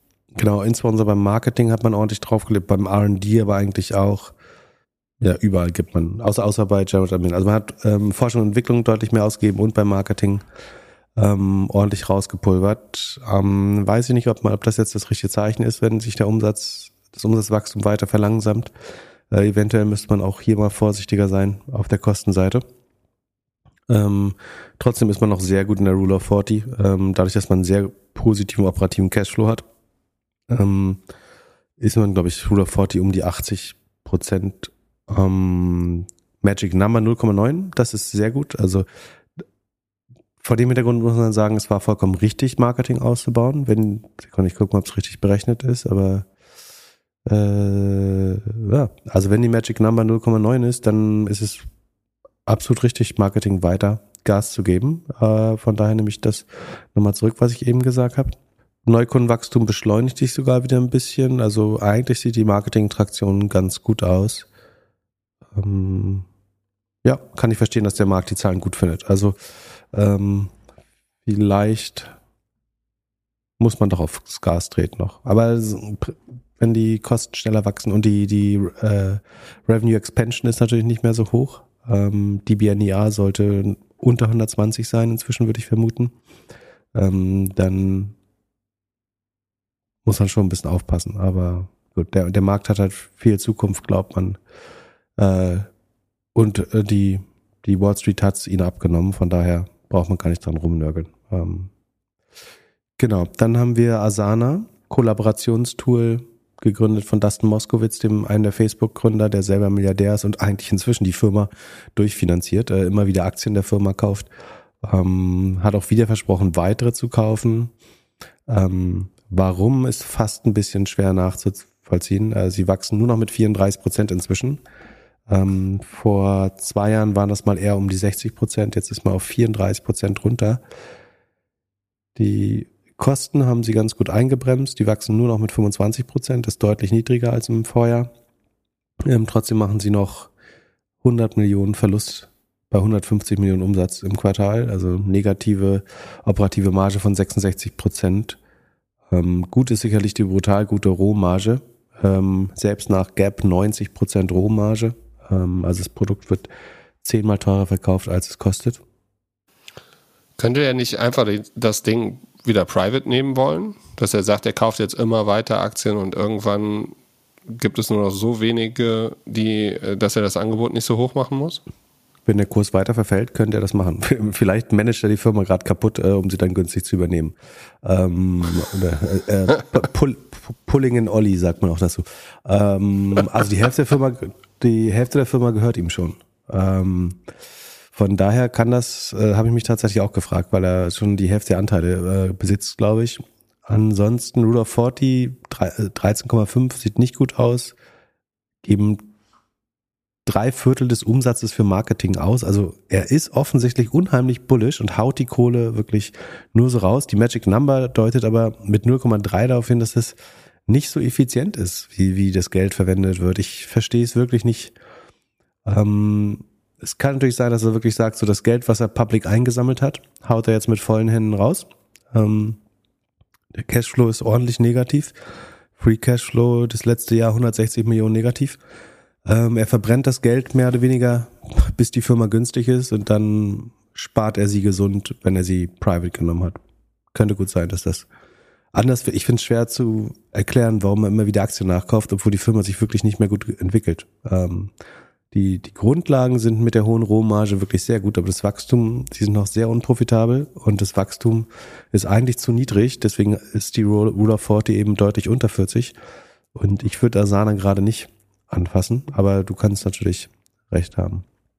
So, und dann haben wir, glaube ich, noch DocuSign als dritten heute und Document Signature Cloud ähm, hat wahrscheinlich jeder oder jede schon mal äh, benutzt. Ich heute, glaube ich, allein fünfmal. Ähm, ja, es ist okay, dass du dein Geld weiter in dieser Bank hast. Oder was hast du unterzeichnet? genau. Äh, Waiver, Waiver of all liability. ähm, genau. Ähm, 14% Wachstum immerhin noch. Das ist natürlich auch niedriger als die Quartale zuvor. Man sieht noch nicht, wo der Boden ist. Es wird immer langsamer. Man macht aber immerhin mehr Umsatz als im Vorquartal. Äh, Rohmarge sieht gut aus. 79% ist besser als im Vorjahr. Da war es noch 77,4. Also da verbessert sich, verbessert sich.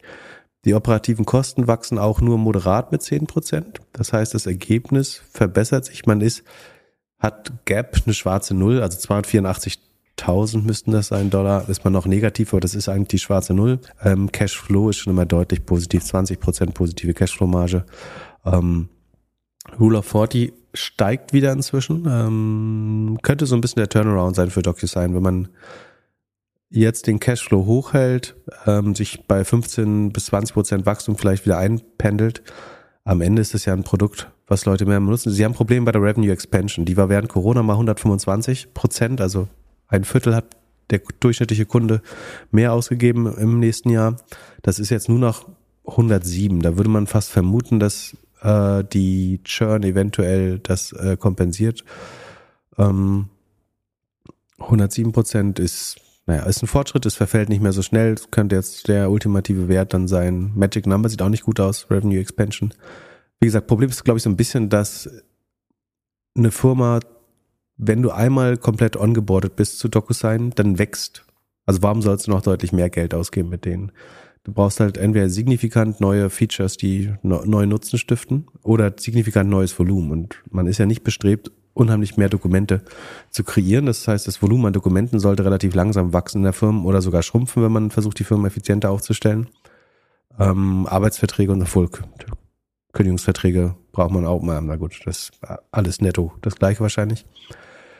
Aber die Revenue Expansion ist, glaube ich, schwer bei dem Modell. Also wie kann ich argumentieren dafür, dass du immer wieder dein, einfach nur deine Verträge unterzeichnen kannst, dass ich 20 Prozent mehr Geld von dir brauche jedes Jahr? Ähm, dann musst du, sie arbeiten halt daran, dass du so einen Notarservice irgendwann in der Cloud machen kannst. Also das könnte nochmal deutlich helfen. Ansonsten ähm, ist es, glaube ich, ein sehr schönen Cashflow positives, ich guck mal, wie teuer die noch sind. Das könnte sonst was sein, was sich ein Private Equity mal anschaut, glaube ich. Ähm, und sagt, wir nehmen das von der Börse und wir twittern das. Also wir beweisen, dass wir es auch mit weniger Leuten können. Ähm, das gleiche langsame Wachstum. Äh, Price, äh, 30 mal Price Earnings ist noch äh, Wachstum 14 Prozent, noch Cashflow ist äh, 520 Prozent Cashflow könnte man, also es bei, je höher die Zinsen werden, desto schwerer wird es natürlich auch sowas gegen zu finanzieren. Ähm, aber ich glaube, nach unten ist DocuSign eigentlich ganz gut abgesichert, weil sie Cashflow positiv sind. Und wie gesagt, am Ende könnte sich das mal jemand übernehmen, ein paar Kosten raushauen. Also sie restrukturieren ja selber schon, äh, sondern ich sehe auf jeden Fall Restrukturierungsaufwendung und der Headcount ist runtergegangen von 7460 auf 7336 dieses Jahr ähm, Gross Profit pro Mitarbeiter damit schön hoch äh, gegangen. Das sieht gut aus. Ähm, ist eben, äh, das ist auch das Gute, ne? Die, die Androhung, dass, dass aktivistische Investoren oder Private Equity äh, Player da so ein Vista Equity oder so da reingehen könnte, sorgt natürlich auch für das, dafür, dass du selber die Kostendisziplin so ein bisschen einhältst. Also Private Equity hat ja so ein bisschen, so wie aktivistische Investoren, auch eine Hygienefunktion.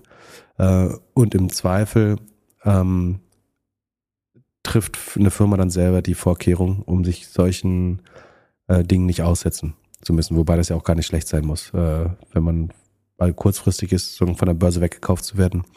Ja, ganz spannend, sofern die Investoren nicht alle bei einem dreimal so hohen Preis eingestiegen sind damals. Und zum Schluss, hast du eine Vermutung, was äh, ist die nächste große Short-Idee von Fraser Paring? Ähm, er hat auf Twitter selber gesagt diese Woche, dass er an einem europäischen, also Fraser Paring, äh, einer der Shortseller, die als erster oder einer der ersten, sagen wir den Wirecard Fraud, äh, vermeintlichen Fraud oder alleged Fraud ähm, aufgedeckt hat oder signifikant beigetragen hat zur Aufdeckung.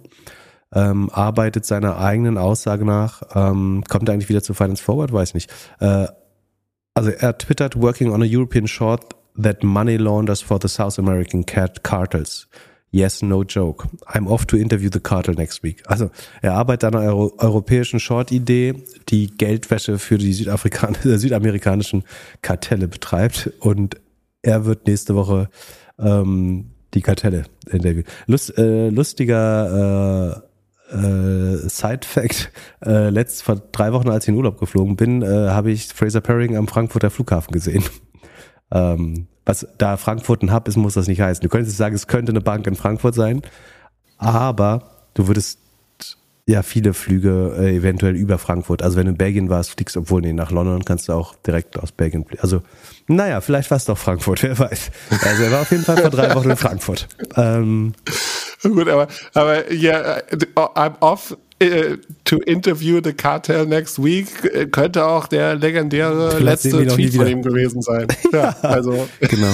Aber ich habe überlegt, ob du, eigentlich müsstest du den, äh, stell dir mal vor, du, du, äh, also, kein Aufruf dazu, aber du könntest ja theoretisch jemanden engagieren, der ihm einfach folgt und du schaust so, wohin er sich bewegt, das sollte ja Aufschlüsse über seine nächste Short-Idee geben. Das könnte, könnte lukrativ sein, zu verstehen. Also sagen, wenn du das, das Lufthansa Meilenkonto oder British Airways Meilenkonto verwaltest von Fraser Paring, äh, wäre das, glaube ich, eine lukrative Einnahmequelle, das als Insider Wissen an Hedgefonds weiterzugeben. Naja, Ja, äh, bin gespannt, ob das da aber, er nimmt den Mund ja auch immer relativ voll. Mal sehen, ob was dann wirklich äh, dran ist. Ja, es äh, bleibt spannend. Mal gucken. Äh, Gibt's noch News äh, von der Silicon Valley Bank? Äh, gibt's schon Käufer?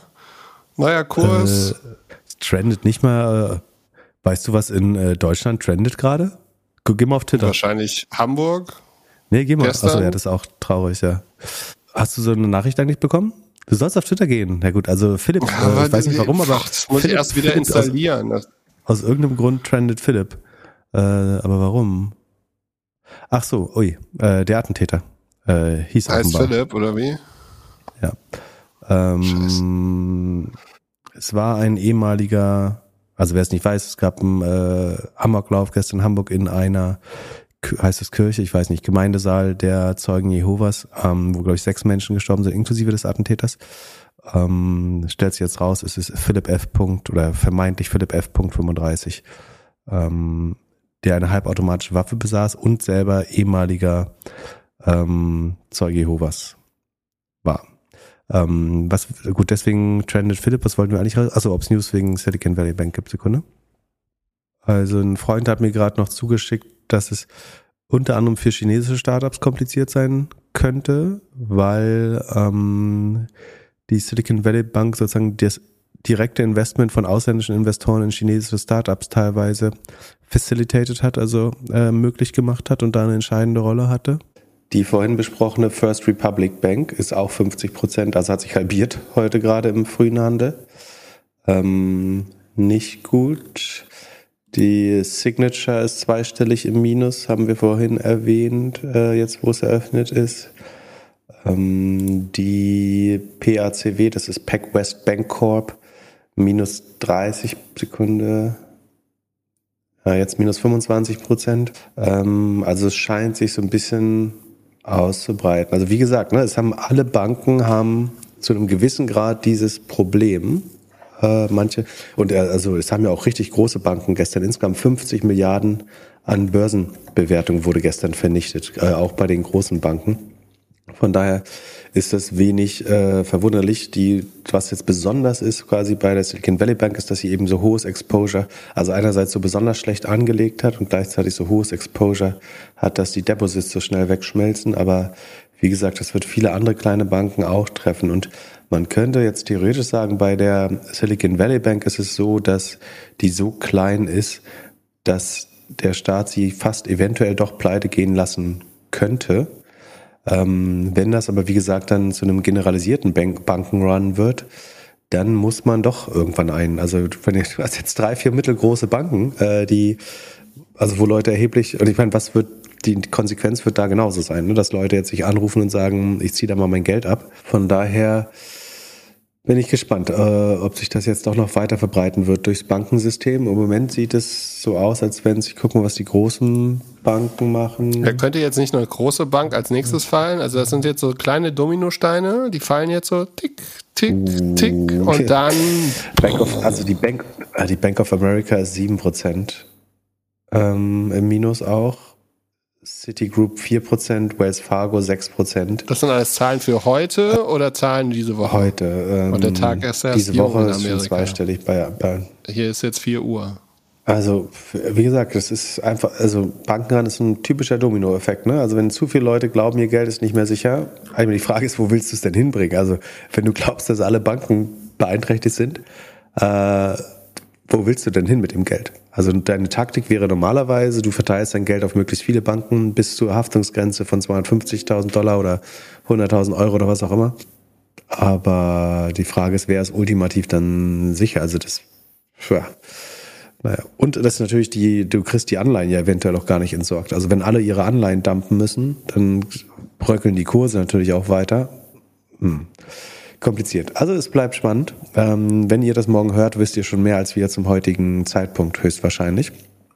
Ansonsten, was wären, dir, was wären jetzt die drei Fragen, die du der Spotify-App stellst für unsere Hörer, die die Hörer beantworten können. Wir können eine Frage stellen und einen Poll. Äh, Eine Frage wäre zum Beispiel, bei welcher Bank, wel- welcher Bank vertraut ihr noch? Nein, das, das machen wir natürlich nicht. Ich würde sagen, wir, wir versuchen das Maximale äh, auszunutzen, was, der, was die Zeile hergibt. So, das hast du ja bestimmt früher als SEO auch immer gemacht, dass du dir schön überlegt hast, okay, so lang ist hier irgendwie, wie heißt das, H1 und äh, das Skript und deswegen nimmst du da den besten Titel. Und wir reihen jetzt drei Fragen hintereinander und schauen dann, was beantwortet wird. Also erste Frage, wie fandet ihr die Folge? Zweite Frage wäre, welchen Part sollten wir als Short-Video nutzen? Also wir nehmen ja jetzt hier Video auf und Jan macht hier schön, schön ein Short-Video. Und die zweite, äh, dritte Frage wäre, äh, ob man vielleicht eine Frage hat für die nächste Folge.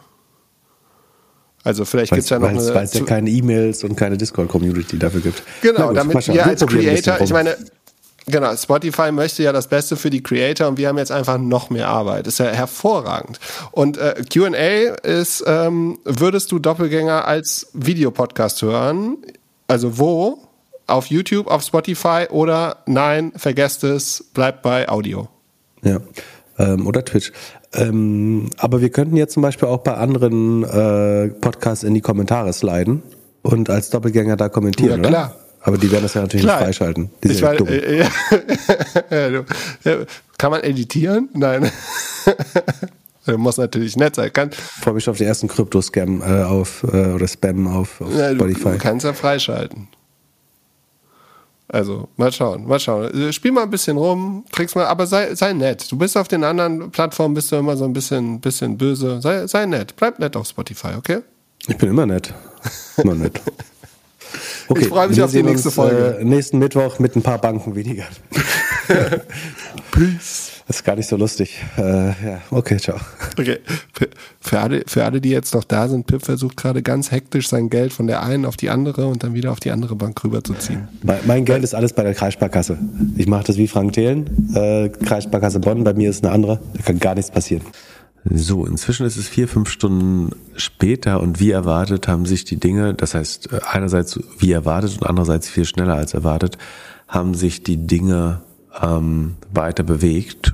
Und Status jetzt ist es so, dass die FDIC, die wir vorhin so als Mischung zwischen Einlagensicherungsfonds und Regulator bezeichnet haben, die Kontrolle über die Silicon Valley Bank übernommen hat. Das heißt, die Bank, im Englischen würde man sagen, wurde closed, auf Deutsch würde man sagen, die Kontrolle wurde übernommen. Ähm, das heißt, der Regulator bewahrt jetzt die Assets. Dementsprechend natürlich fallen, purzeln die Kurse der kleineren Banken weiter. Die großen scheinen sich eher ähm, zu erholen. Die Silicon Valley Bank ist damit erstmal Geschichte. Was ich noch nicht weiß, ist, ob jetzt trotzdem noch ein Verkauf passieren kann. Also die, die selbstständige Rekapitalisierung ist damit ausgeschlossen, würde ich sagen. Ähm, ob es jetzt trotzdem noch zu einem Verkauf kommen kann, äh, das ist mir nicht ganz klar. Aber das werden wir dann eventuell den nächsten Tag noch sehen.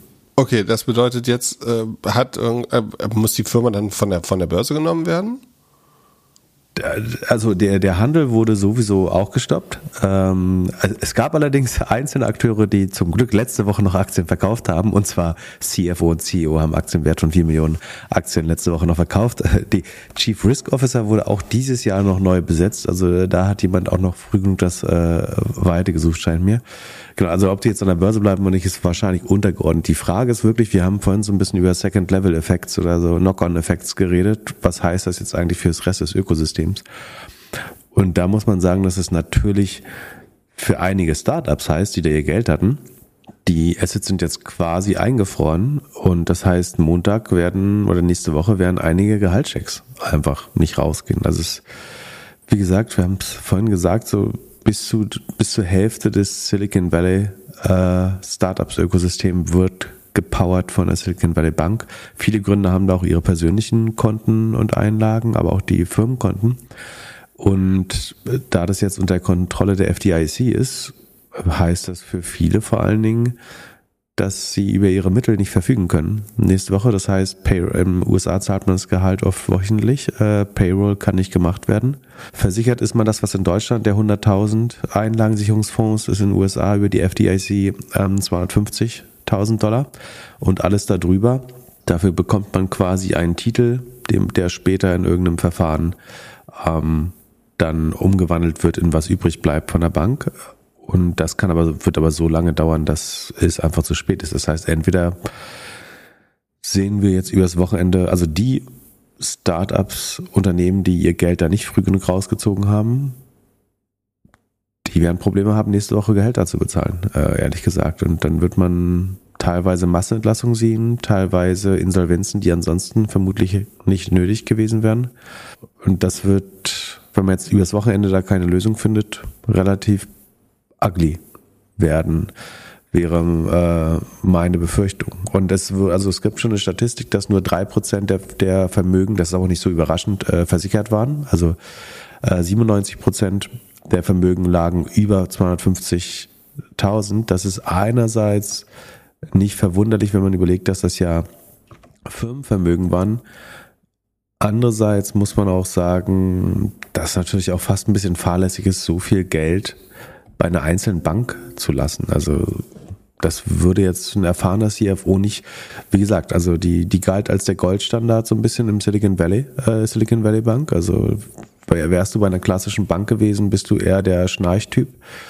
Aber sagen wir mal, wenn du 100 Millionen aus deiner Series F da auf der Bank liegen hast, das alles bei einer Bank zu lassen, würde man in Europa nach meinem Gefühl eher nicht machen, sondern man würde es entweder auf Banken verteilen oder in einen Geldmarktfonds stecken, der dann Sondervermögen wäre, so wie Aktien. Ähm, also wo die, die das nicht betroffen würde, wäre von, von der Bank.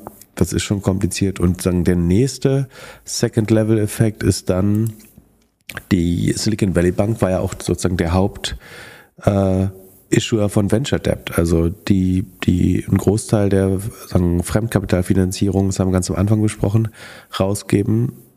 Diese Industrie ist damit auch erstmal zum Erliegen gebracht und da gibt es kleinere Firmen wie Brex oder so, die das vielleicht übernehmen können, teilweise, aber ähm, das Ökosystem ist schon so ein bisschen auf so einen Länder auch angewiesen. Die Frage ist, ob die Investmentbanks das jetzt übernehmen oder wie das weitergeht. Aber es hat jetzt erstmal einen erheblichen Impact aufs Ökosystem und selbst wenn jetzt die Verbreitung auf andere Banken eventuell irgendwie eingefangen werden kann, dann leiden da erstmal sehr mittelbar einige Startups drunter und die jetzt dadurch einigermaßen unverschuldet auch zahlungsunfähig werden, weil bis dieses sagen das ganze die die Assets wieder entfroren werden oder aufgeteilt werden auf die verbleibenden Gläubiger, würde ich denken, dass es einige Wochen dauert. Eventuell, ich glaube, die FDIC hat gesagt, dass sie einen Teil als sozusagen Vorabdividende rausgeben werden, sobald es flüssig werden kann.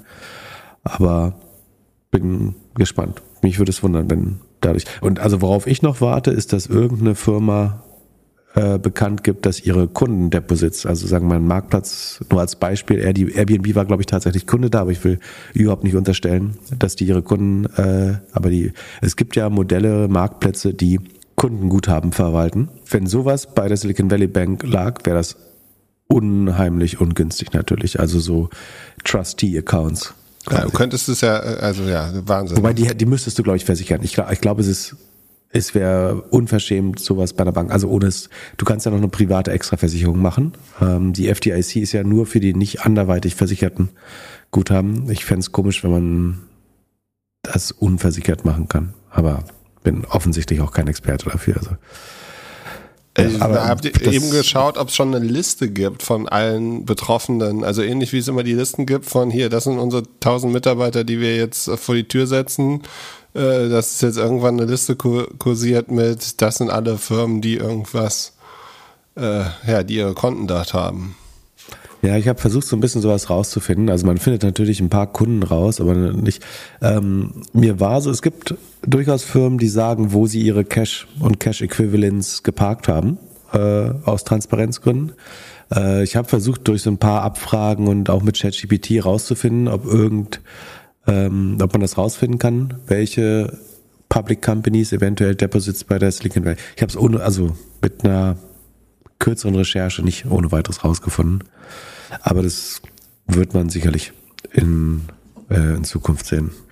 Ja, in sehr, sehr naher Zukunft. Krass wäre äh, auch, wenn, wenn irgendwelche Finance, Fintech-Startups, also meine, am Ende sind das auch fast Marktplätze.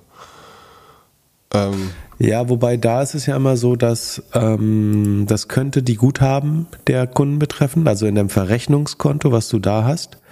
Das könnte problematisch sein. Ähm, deine Aktien sind, aber das haben wir schon öfter mal erklärt, deine Aktien, deine ETFs und so, die sind immer sicher. Das ist Sondervermögen, das ist, als wenn du ein Schließfach bei der Bank hast, wo dir der Schlüssel gehört. Ähm, das geht mit der Bank nicht unter. Ähm, was anderes wäre es, wenn eine Bank dir ein Zertifikat verkauft oder so, wo sie dir herausgeben oder die Gegenseite eines Wettgeschäfts ist. Dann gibt es ein Emittentenrisiko bei, sagen wir mal, Optionsscheinen oder so. Ähm, bei ETFs, Fonds, ähm, Aktien, Bonds und so weiter. Das ist ein Sondervermögen.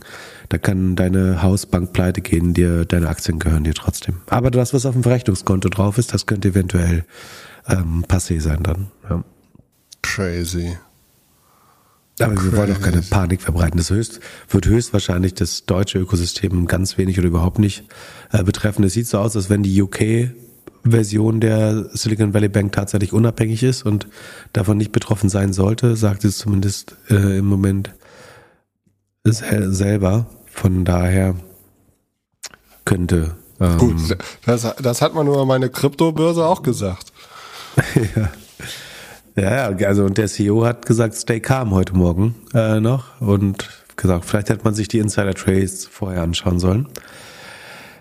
Ähm, ich, ich hoffe, dass wir nicht nochmal an den Hörer müssen äh, heute. Achso, dann äh, Rippling, da ist es einer der ersten CEOs, die sich gemeldet haben und gesagt haben, sie können und die machen ja Payroll-Services, glaube ich, für andere Kunden. Also die sagen, dass, im, Au dass sie Gehälter im Auftrag ihrer Kunden nicht auszahlen konnte. Die sind inzwischen zu JP Morgan äh, migriert, aber sagen, sie kriegen es gerade aus dem Silicon Valley Account äh, nicht hin, die Gehälter auszuzahlen. Parker Conrad, kann man auf Twitter schauen, hat es beschrieben. Wow. Number ähm. one Workforce Management Plattform, HR, IT und Finance. Aua. Aber davon, ich glaube, da so Selbstbekenntnisse wird es jetzt noch viele geben, bevor ähm, das äh, ja. Ist er, also könnte für, für manche struggling Startups auch der beste Weg zu sein, jetzt aufzugeben. Ja, du kannst da, also äh, lustig, einer der besten Tweets heute, das war aber noch bevor das alles so richtig äh, auseinandergeflogen ist, ähm, hat Paul Josefak äh, früher bei Neu, äh, Neuraum, Neuwerk, äh, wie heißen die? Neuhaus. Äh, Neuhaus Ventures, genau. Ähm, gepostet, wenn du irgendwas Schlimmes zu, also wenn du schlechte News für deinen VCs hast, erzähl's ihm heute, es wird diluted von den anderen News. Also egal, lade alles, was du verkackt hast im letzten Jahr, äh, sozusagen, was du an schlechten Nachrichten überbringen musst, lade das heute ab. Äh, niemand wird es dir übel nehmen, weil jeder hat größere Probleme. Also ähm, nochmal, nochmal, nochmal schnell den Investor Report raushauen, den du, den du schon seit äh, vier genau, Wochen genau. in der Inbox hast. Der, Oder der, der wird wahrscheinlich swamped und untergehen. äh, Gerade, das fand ich sehr passend. Ja, Ansonsten, äh, so was die Leute am meisten beunruhigt, ist gerade, dass äh, Jim Cramer, äh, den wir vorhin besprochen haben von äh, CNBC Mad Money, der das Gegenteil Orakel ist, gesagt hat, JP Morgan is a fortress. Äh, JP Morgan ist eine Festung, äh, weswegen sich Leute jetzt Angst um eine der größten Investmentbanken machen. Ähm, mal, mal schauen, wie das noch weitergeht. Ja, ich hoffe, das ist es erstmal für, für heute. Ja, mein kleines Highlight des Tages, äh, This Week in Startup, äh, die Folge, die vor fünf Minuten oder vor einer Stunde oder so live gegangen ist, spricht auch über äh, hier über das Thema, also Silicon Valley Bank und hat einen guten Werbepartner und zwar First Republic. Ähm, also das, das, sind die, die die höchste Wahrscheinlichkeit gerade haben als nächster dran. Also First Republic und dann wahrscheinlich Signature wären die nächsten Kandidaten, die dran sind. Äh, das ist lustig. Ja, ähm, schmerzhaft, aber, ja, aber ich meine, das, das ist ganz lustig. Ne? Also wie gesagt, äh, First Republic hat dann noch Werbegelder ausgegeben letzte Woche. Ähm, aber was ja auch lustig ist, dass die Silicon Valley Bank von Forbes zwei, also vor einer Woche oder wenigen Tagen äh, noch den Award bekommen hat, beste Bank 2023. Ähm, Schon für dieses Jahr. Ja, ja. Das kann, Forbes ist schon auch ein krasser Indikator einfach, also äh, Kontraindikator. Ja gut, Pip, ich, ich würde sagen, wir machen mal wieder Ende. Vielleicht äh, sprechen wir in zwei Stunden nochmal, oder? Ja, ich äh, verbringe hier die Nacht vor meinem Tweet-Tag wie immer und dann ähm, Gut, meine Nummer hast du, ruf mich einfach aus. Für dich, für dich stehe ich nochmal auf. Genau, so. ähm, dann bis äh, gleich, bald oder wie auch immer. Oder Mittwoch. Ciao, ciao.